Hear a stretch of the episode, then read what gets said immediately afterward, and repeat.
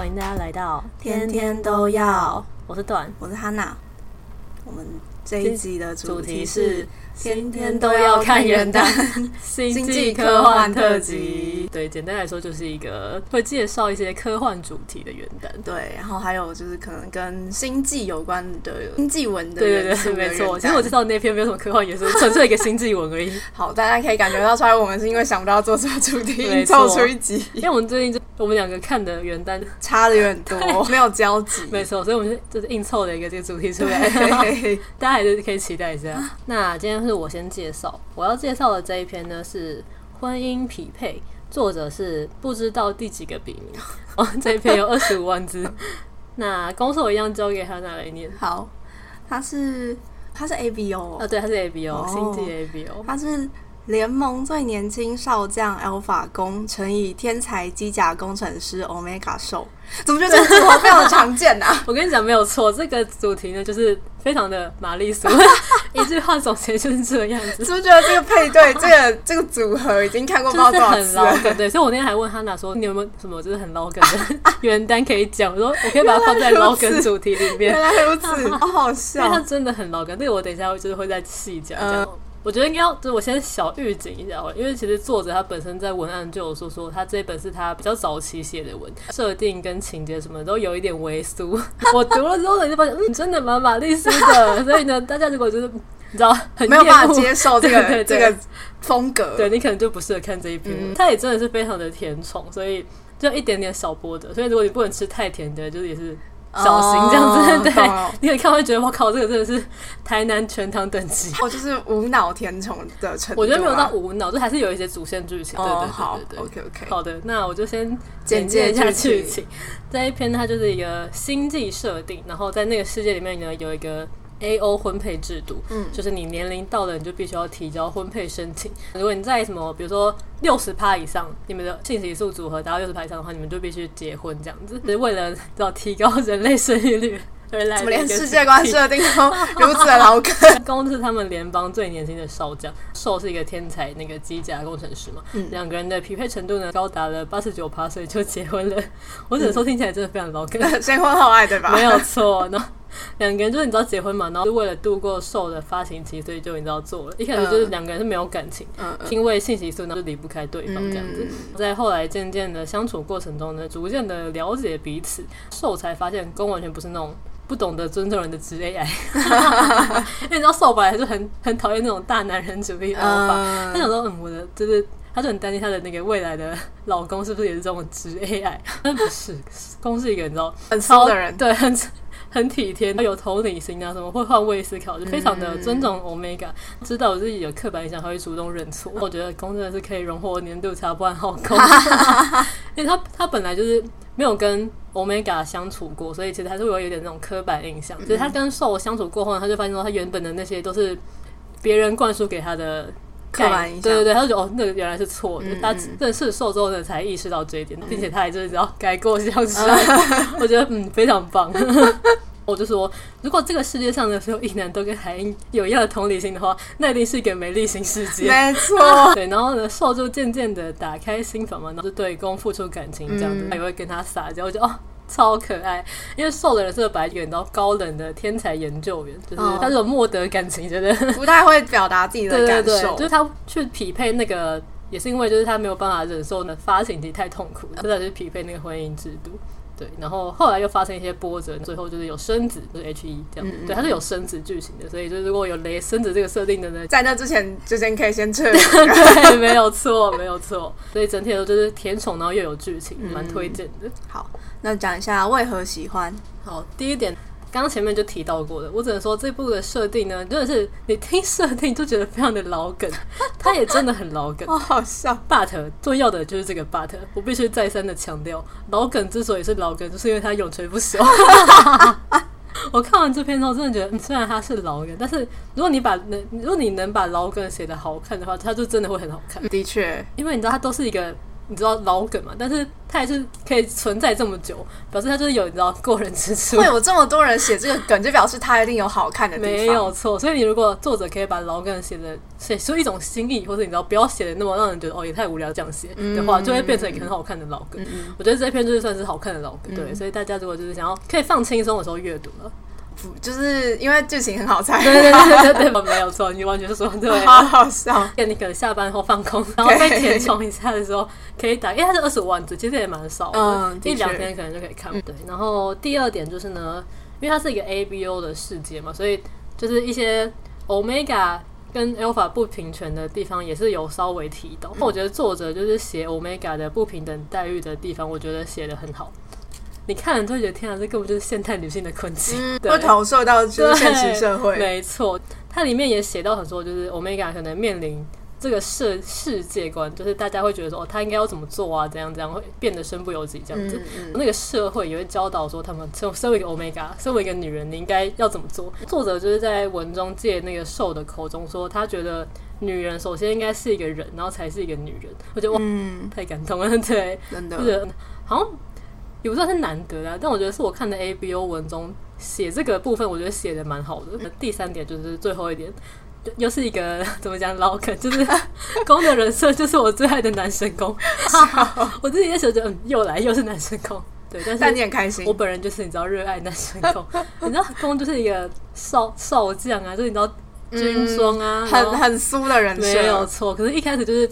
他可能也不太懂得表达感情，因为他家人也是他的爸爸，也是一个上将，也是一个军人这样子，所以就是对他就是你知道公事公办，比较严厉一点。对对对对，他妈妈也是，虽然跟他感情算好，但是他们也不像是那种，他不是那种会跟妈妈撒娇那种人。只是他真的是受中的，他才我觉得懂得怎么撒娇。他也是平常也是对受很好，就不会直 AI，必须再三强调，我觉得是一个完美的男神攻。对，大家喜欢男神攻的话呢，就是推荐阅读。OK，好。那接下来分享一下喜欢的剧情。好，第一个喜欢的剧情呢，就是他们两个人刚结婚的时候，那时候就他们两个还不是很熟，这样子，公还有一些你知道刻板印象的存在。受就跟他提到说，他的发情期，他们叫做发热期，快要到了，为了避避搜索吗？我觉得可能是，我觉得可能是发发热期。OK，对，这样很像发烧，对，真的会发烧，就你知道体温会升高。好，谢谢你的解释，没有错，他们就说就是。他发热期要到，所以没有办法控制性激素的释放，这样子。然后公就跟他说，控制不了发热期和自己的性激素释放的是因为你太弱了。我当时就你在公三小，你要确定哎，你在公三小对。然后受助你知道心里很气嘛，他就默默的就是生气这样子。嗯、他晚上呢就偷偷去公的房间外面是释放性激素，然后公就被影响了，所以他就偷偷下单什么 Alpha 的抑制剂啊什么什么之类的。受助看到就觉得很爽这样子。隔天早上公就跟他道歉说哦。对不起，我昨天不应该那样讲你，就是他，就是他，他还体会到，就是真的叫什么，就是没有办法控制。对，没错，知错能改的话很不错，有教化可能，没有错。对，第一个就是这个，嗯嗯。然后第二个呢，这个也是真的蛮老坑的，但我还是要讲。就是攻受，他们两个那时候已经算是心意相通了这样子。然后那时候攻就受了一个蛮严重的伤，他就是没有告诉受，因为他就觉得就是不想让他担心什么之类的。受就是也是后来就意外知道这件事情，他就就跑去质问他说：“就是你怎么不跟波讲说你受伤这件事情？”嗯，就是攻就跟他说：“哦，就跟他道歉说他只是习惯了，就是说因为我法在他心里就你知道不能示弱，只是不能让别人担心什么什么。”他后来就是跟受道歉的。地方我觉得很好笑。他说：“我不想你因为我受伤而担心，但是我用错了方法。”他说：“我大男子主义，直接来自以为是在保护你，却不知道这种单方面的保护会让你更加难过跟愤怒。”我就哦，他真的懂，懂得检讨自己，他真的懂受在气什么，然后也知道就是自己哪里做错这样子。受就心里想说：“嗯，他知道我在气什么。”我就哦，真的是嗯，有效的沟通，没错。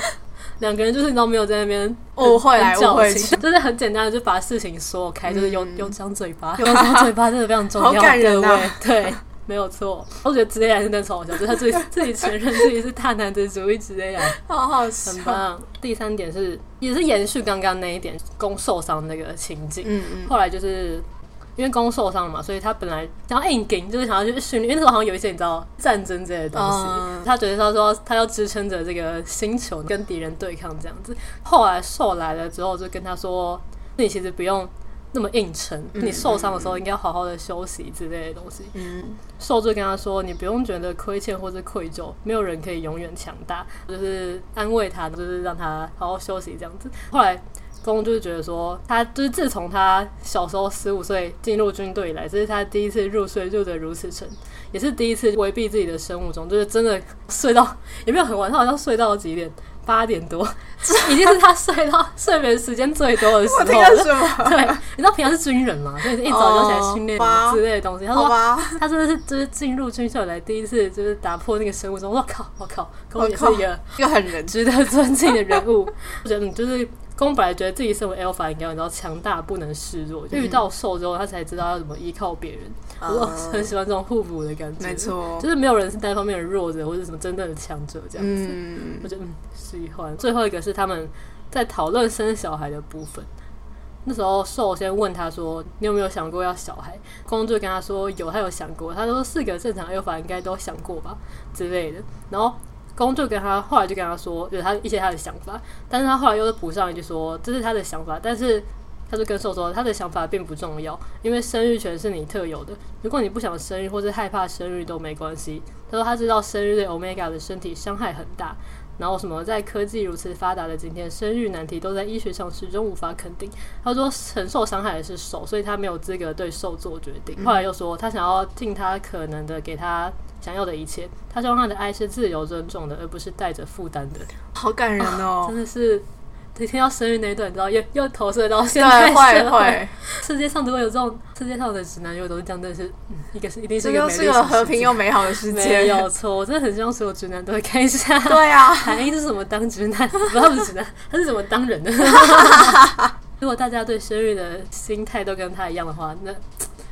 这世界上应该不会有那么多，你知道婚姻 难悲剧，没有错。对，我觉得很喜欢这个写法，赞。对，差不多是这样。好，那如果用一句话总结，好，用一句话总结的话，就是比想象中好看的先婚后爱 A B O，老梗已深，好好笑，推荐大家。OK，没问题。好，那接下来换我要介绍，我要讲的这一篇是一个还蛮有名的作者，我觉得可能很多人听过，好，春汪尺寒林。就是他的一篇也是科幻的短片，叫《图灵测试》。好，字数有十四万，攻受就交给段来念。好的，这一篇是温柔忠犬攻城以自卑别扭受。对，这个是好少的设定，这个是作者自己下的，但我觉得不完全是这样。真的吗？好的，我觉得兽没有到很肥或别扭，对，感觉就是。他他会有一些这个情绪，但那感觉还在正常人的范围内，没有问题。对，没有太夸大，对，没有没有太夸大。好，然后也是这样，先简单的讲一下剧情。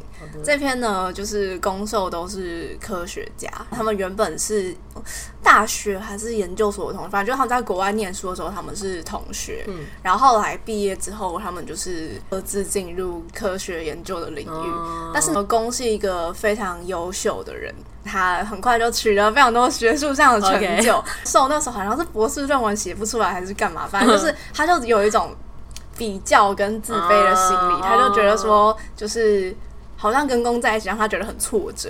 哦，他们本来就在一起了，他们本来就在一起。哦、但是就是他发现，就是他就有一种公一直在往前进，哦、然后他也在原地踏步那种感觉。哦、对，所以他们最后就是因为这样有点闹不愉快，就分手了。哦、后来呢，受他就是回国了，然后他就去参与了一个一个还在就是秘密研究的一个科学计划，就是他们在研发一个超级 AI。干嘛？干嘛？没有，觉得很像现实生活中会发生的事。没有没有，但记忆后后，可是就是因为这样，所以你看后面会觉得更可怕。OK OK，反正就那时候他们要就是测试这个 AI 它能不能够通过，就是能不能够以假乱真，啊、让人真的相信他是一个人。人对，嗯、所以那时候他们受是去那个研究计划里面当就是测试员，哦、他们会让他就是进入就是那种。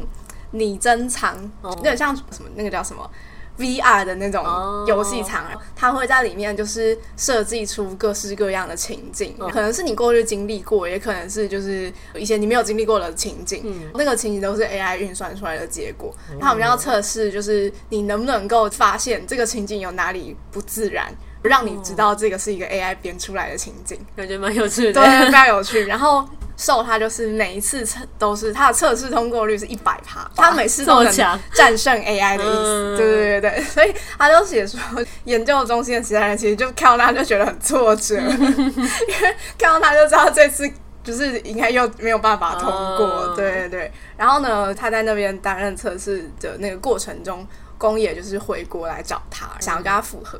但是呢，故事当然没有这么简单，嗯、因为他们两个就是还在重新见面之后没多久，嗯、他们的一个好朋友就是找到他们，嗯、跟他们说，就是个他们正在测试中的 AI，他逃出了那个密闭研究的中心。我靠！对，他准备要就是统治人类，超级恐怖。没错，所以呢，他们就必须要开始想办法躲避 AI 的监控，然后战胜这个 AI。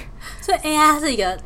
人形吗？还是他没有人？他可以帮自己制造出一个人形，哦、但是他的所谓的逃出研究中心是指说他渗透进研究中心以外的其他的电脑，啊、然后把这些网络串联在一起，变成他自己的一个监控网。超恐怖，超恐怖，就是真的会毛骨悚然，因为很合理。没错，对。然后呢？但是呢？当然，故事没有这么简单。不，为了不剧透，所以不跟大家说太多。但是呢.就是战胜 AI 这件事情，它只是这个故事的第一层，oh. 后面还会再持续的反转，会让你发现世界的真相并不是那么的简单。Oh, 对，原来如此。因为你看到一半，你可能会发现说：“哎，怎么战胜 AI 好像也很顺利，进.度拉的有点快。”了解。但就是因为这是这个故事的第一层而已，oh. 接下来后面还有别的东西。了解。没错。好的。大概是这样。好，那先分享一下为何喜欢。好，第一个就是我刚刚说的嘛，它的剧情线真的是反转、反转再反转，我们、哦、不停的发现，哦，原来你以为的真相就重新被推翻，嗯、但并不是那种很硬凹的那种，哦、对，是有逻辑的，我觉得真的很精彩，而且其实看到最后，很多就是前面的伏笔，它都有圆回来，哦，这么强，对对，因为像一开始其实有讲大家说。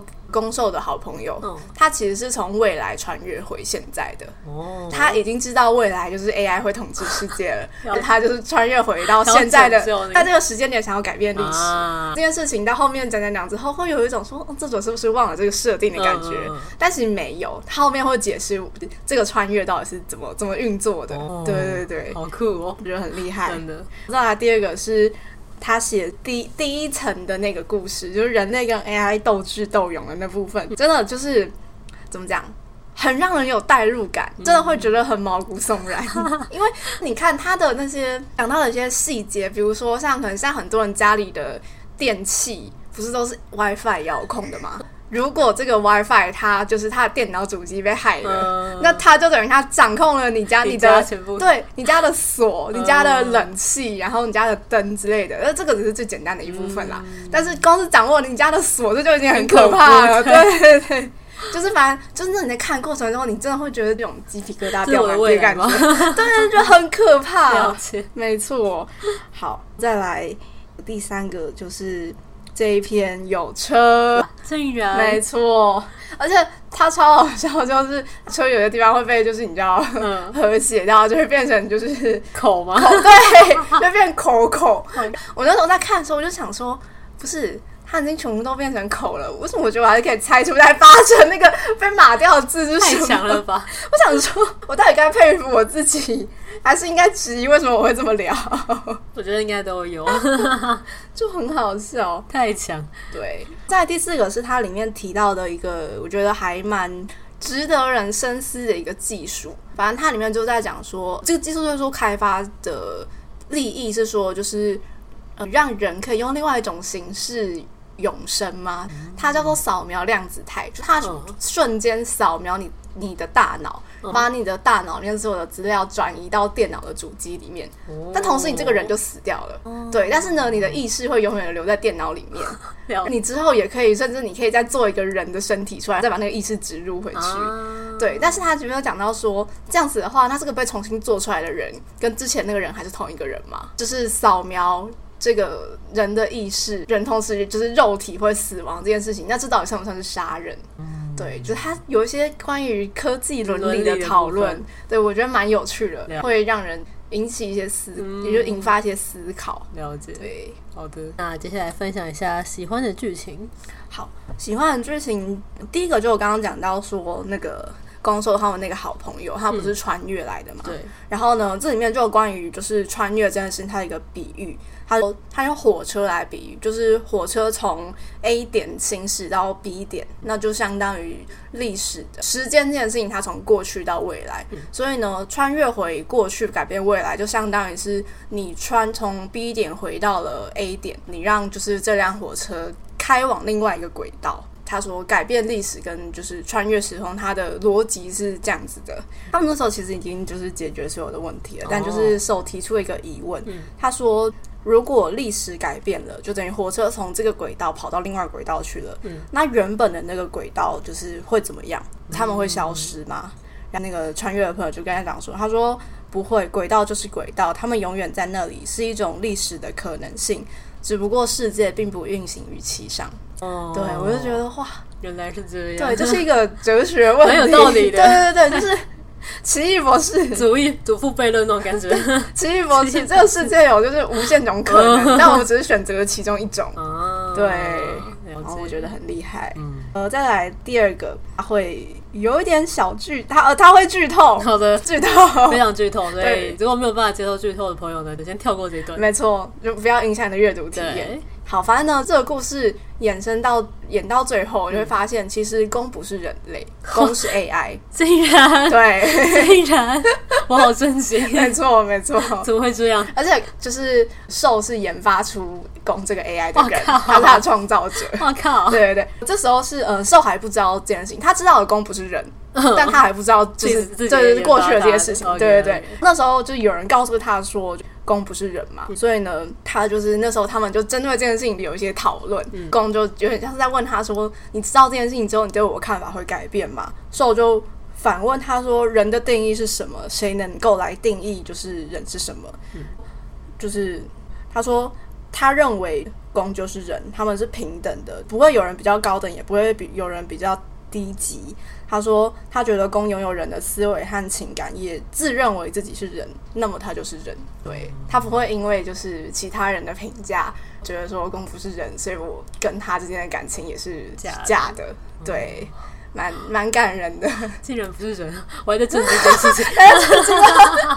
可是科幻文这个设定蛮常见的吧？”哦我很少看科幻，我对我不知道，蛮蛮容易出现这种，就什么，比如说你可能爱会爱上机器人，就是 AI 之类的，对对对对，有很多这种这个元素的对的。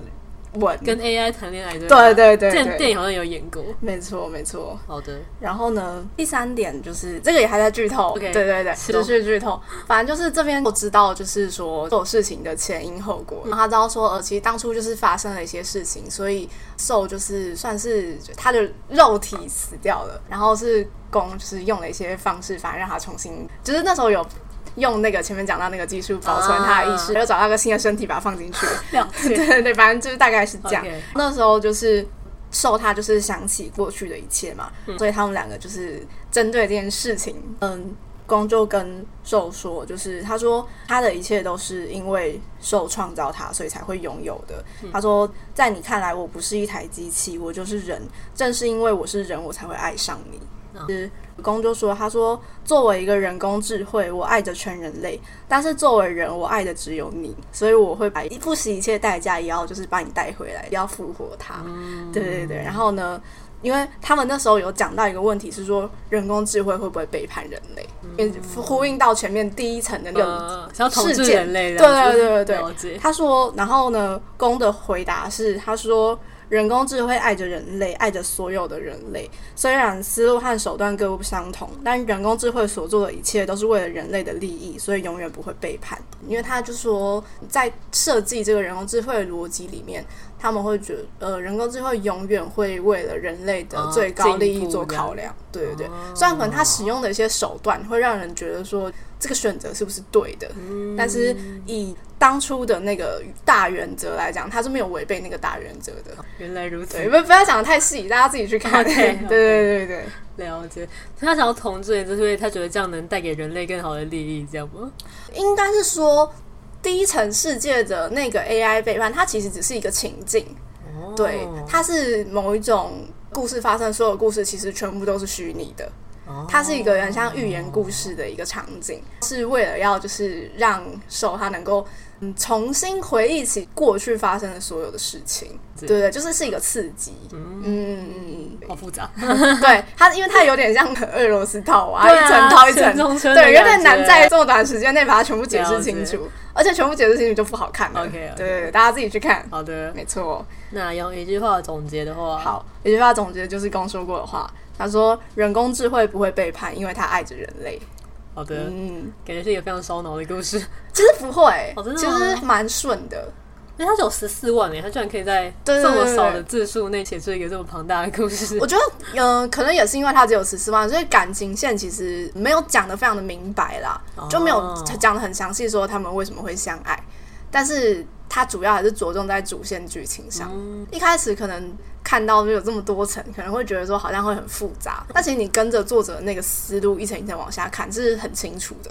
哦、对，就是他他最后他都会有一些时间是把所有的一切就是全部重整给你听，蛮贴心的，非常贴心。对对对对，就你看完你就会，就你会完全弄懂那个前因后果。哦、对对对，推荐。